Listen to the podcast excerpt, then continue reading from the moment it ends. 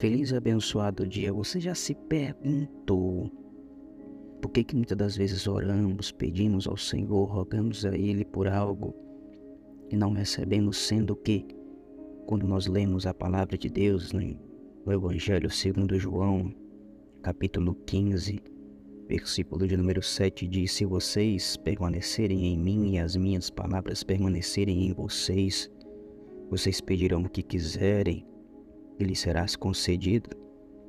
Em Mateus capítulo 7, se eu não estiver enganado, verso 7 diz: Pedi, pedi e dá-se-vos-á.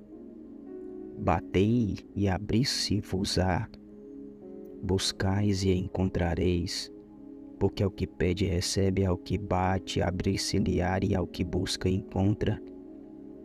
Todas essas são verdades bíblicas, mas eu preciso dizer para você que Deus não nos dá aquilo que queremos. Não se o nosso coração estiver, como diz Tiago capítulo 4, versículo de número 3. Veja só o que diz o texto.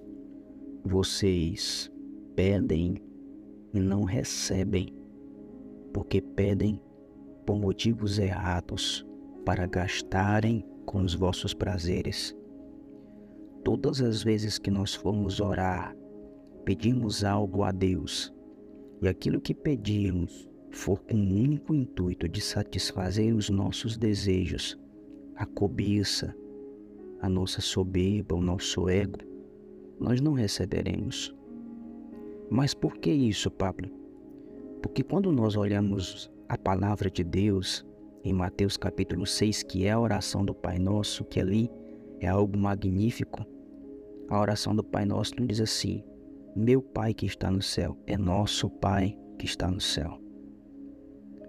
Não é o meu pão de cada dia, é o nosso pão de cada dia. Não é à toa que o Senhor Jesus disse que quando nós verdadeiramente estamos nele, quando nós amamos uns aos outros. E amar uns aos outros é o que diz o segundo mandamento. Mateus capítulo 22, versículo de número 39 ama o teu próximo como a ti mesmo. A pergunta que nos fica é: temos amado o próximo como a nós mesmos? Temos desejado o melhor para o nosso próximo? E a parte mais importante disso tudo é: verdadeiramente temos amado a Deus, como diz no verso anterior a esse que eu citei? Acima de todas as coisas, porque a palavra de Deus, ela nos diz que quando nós colocamos o reino de Deus em primeiro lugar, todas as demais coisas nos são acrescentadas. Mas de acordo com a vontade de Deus. E a vontade de Deus, ela é boa, é agradável e ela é perfeita, porém, você já reparou que muitas das vezes a gente pede coisas a Deus? Às vezes a gente pede para Deus pedra achando que estamos pedindo pão pedimos uma cobra achando que estamos pedindo peixe. Como assim, Pablo? Às vezes nós pedimos para Deus coisas que ao invés de serem bênçãos para as nossas vidas, vai ser a nossa destruição. É isso que dentro de todo esse contexto que eu estou trazendo para você nessa manhã, eu quero dizer. Deus, ele tem o melhor para nós. E aí isso me faz lembrar de Hebreus capítulo 11, versículo de número 6, que diz que sem fé é impossível agradar a Deus. Porque todo aquele que se aproxima de Deus precisa crer que Ele é galardoador daqueles que o buscam, ou seja, abençoador ou recompensador.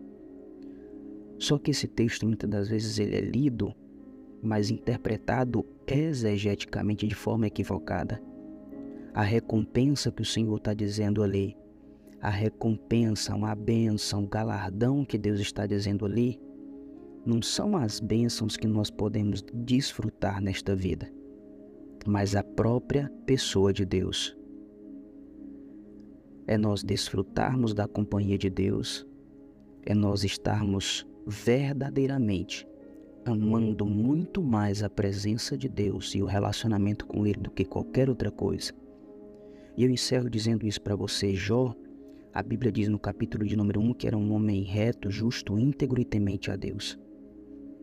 Mas apesar disso, apesar destas circunstâncias,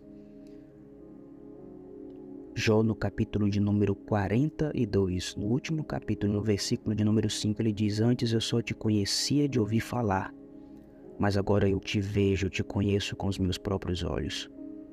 O que que isso nos ensina? Que por mais que nós sejamos tementes a Deus, sempre podemos conhecer Deus de forma mais profunda.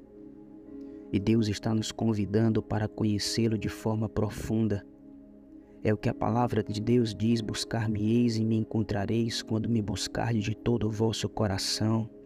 É o que ele diz: buscar-me-eis e, e que ele se revelará, revelará coisas grandes para nós. Salmos 25, verso 14 diz que o Senhor revela os seus segredos para aqueles que o temem. Os segredos, ali a palavra segredos quer dizer aquilo que está no íntimo do coração de Deus né, se fosse trazer para fazer uma comparação com nós humanos.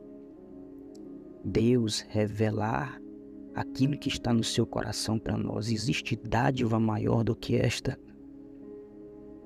A minha oração neste dia, pela minha vida e pela sua, é que nós verdadeiramente valorizemos muito mais o relacionamento com Deus do que qualquer outra coisa. Ah, Pablo, talvez você se pergunte, então quer dizer que só isso é só isso que eu vou viver?